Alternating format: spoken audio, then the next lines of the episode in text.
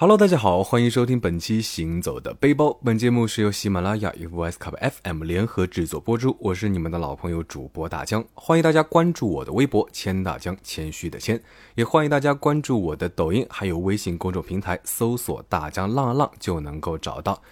当然了，也非常欢迎你扫描节目介绍里面的二维码，加我的微信，加入我的微信粉丝群，会有不定期的粉丝福利活动。大家浪啊浪，二零二零，我们接着浪起来。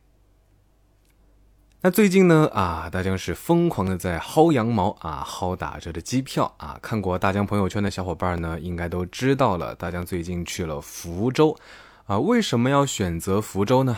嗯，好吧，还其实是馋福鼎肉片，还有各种好吃的。那鲜香爽滑筋道的肉片，加上醋和辣酱，非常的过瘾。那淘宝买的速冻肉片呢，啊，味道总是差那么一点意思，所以呢，就干脆到本地吃正宗的。那到福州玩呢，必去的地方当然就是三坊七巷啦。啊，大家呢也不能免俗啊，因为这里是福州老城区啊，经历了建国后的拆迁建设后呢，仅存下来的一部分啊，也是国内现存规模较大、保存较为完整的历史文化街区。三坊七巷呢，起源于晋啊，完善于唐五代到明清是鼎盛。古老的坊巷格局至今基本保留完整，是中国都市仅存的一块里坊制度活化石。坊巷内呢，保存有大概两百多座古建筑，那其中全国重点文物保护单位呢有九个，省市级文保单位和历史保护建筑数量呢是众多啊，是一座不可多得的明清建筑博物馆。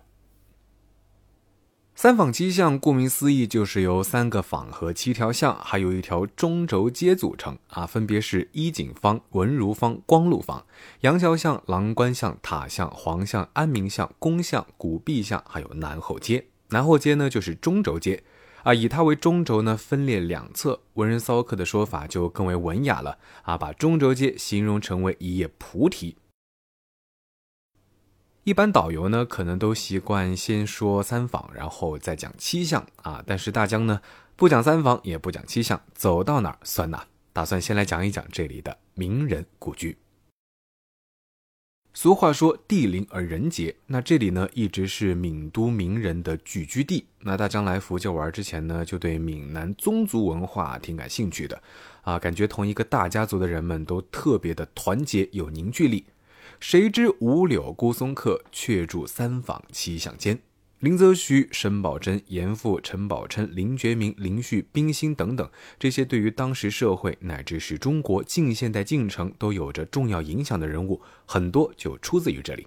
那这片呢，也是充满了特殊的人文价值和不散的灵性和才情。首先，我们去看的呢，就是林觉民的故居。那冰心也曾经在这里居住生活过啊。当然，他们不是同一个时期在这里居住。林觉民去世后，房子的产权几番辗转到了冰心的祖父手里。那近代才女林徽因啊，作为林觉民的侄女，也曾经在这里居住过。那现在这里呢，已经改造成为了福州辛亥革命纪念馆。走进去逛逛正堂，还是福州传统的横案、八仙桌、太师椅、茶几和方凳。那除了原本的家居，前后厅两旁的南北厢还陈列了很多历史事件的遗物，主要展出了与辛亥革命有关福州的人事物的照片。那西边的院子里呢，有假山和小池塘。闽南民居的特色呢，就是青瓦白墙、石板深巷，多金的院落、精美饰物、鳞次栉比的烽火墙，平视状如马鞍。那从高处俯视呢，房檐就像是一个个元宝，连成一片，又像彼此起伏的波浪，非常的壮观。走进坊间巷中，曲径通幽的深宅大院，高墙环绕，装饰精美。老屋和不知生长在这里多少年的老树、石桌、石凳、雅致的窗户、别样的绿植，走进院落呢，就像站在画中一样，让人心旷神怡啊！感觉每经过一个地方，都有着自己独特的故事。不过呢，需要注意的是，虽然这边百年老屋很多，但是不一定每间都开放参观，有很大一部分呢其实是私人宅院啊，不对外开放。所以呢，还是要注意门口的标识，不要大大咧咧的随便进门拍照哦。那逛街逛街啊，怎么能少得了逛逛小吃呢？主街是各种商铺最多的地方啊，除了鱼丸、肉燕、顶边糊这些具有福建特色的传统小吃，奶茶店、咖啡馆、西餐、汉堡呢也是一应俱全。那大江自然是来者不拒啊，一口奶茶，一口鱼丸，岂不美哉？鱼丸呢，点了一份五福临门啊，就是鲨鱼丸、鳗鱼丸、肉燕、鱼卷啊，价格十几块钱，非常的亲民。本来以为这道菜名叫做五福临门，会有对应五福的五种鱼丸。嗯，好吧，鱼汤原来也算是其中的一种。鱼汤里边呢，还是有很多细碎的鱼肉蓉。鱼丸说实话呢，外层鱼肉味道差别不是特别的大啊。鳗鱼丸里面有卤肉馅，吃起来更香一些。肉燕呢，当然不是燕子肉啊，乍一看非常的像云吞或者小馄饨。实际上，面皮的制作呢就非常的讲究，是精选猪瘦肉，用木棒锤成肉蓉啊，放入上等的干薯粉搅拌均匀做出来的，洁白光滑细润啊，散发出肉香。食用时呢，颇有燕窝的风味，非常的爽口，所以呢就被誉为肉燕皮。吃完满满一碗，再喝鱼汤呢，啊，那种感觉真的是非常的鲜美，而且呢，喝完不会有口渴的感觉，啊，说明它没有放很多的味精之类的调味料。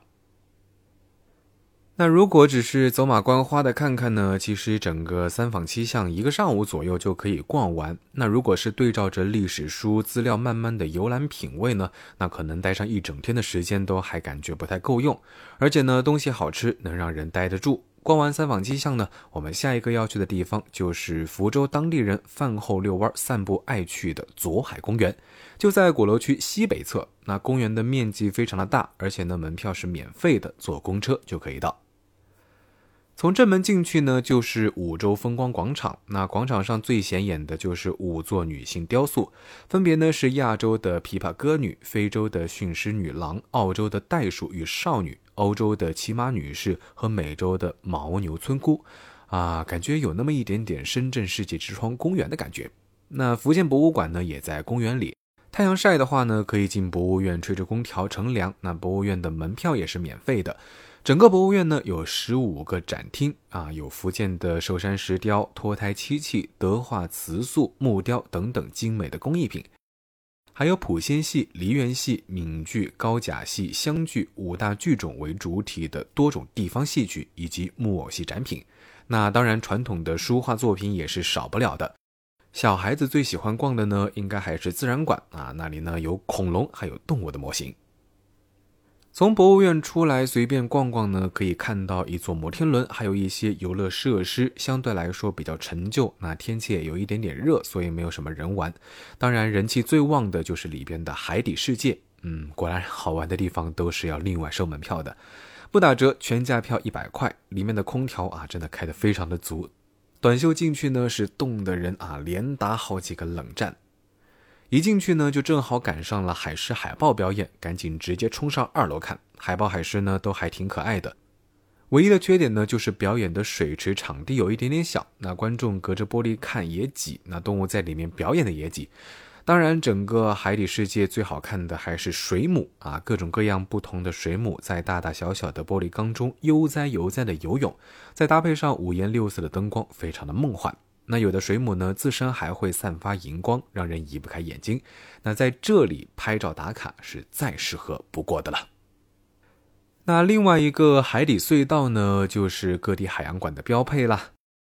漫步在隧道中，看着鱼群海龟从头顶飞过，仿佛置身于海底啊。不过说实话呢，这里的海底隧道比其他的海洋馆看起来是要小一些的。不过呢，可以看到企鹅还是比较惊喜的。只不过可能是气候的缘故啊，这里的企鹅啊，感觉都挺瘦的，身材也是锥子形，跟电视动画里面那些圆润胖墩墩的企鹅比起来呢，反差还是有那么一点点的大。好了，那说到这里呢，其实这次福州之行因为只有短短的一天半时间，所以没有去很多的地方。那本期行走的背包到这里就要先告一段落了。我是大江，欢迎大家关注我的微博“谦大江”，谦虚的谦，也欢迎大家关注我的抖音还有微信公众平台，搜索“大江浪浪”就能够找到。当然啦，非常欢迎你扫描节目介绍里面的二维码，加我的微信，加入我的微信粉丝群，会有不定期的粉丝福利活动。大家浪啊浪，二零二零，我们接着浪起来吧！我们下期节目再见，拜了个拜。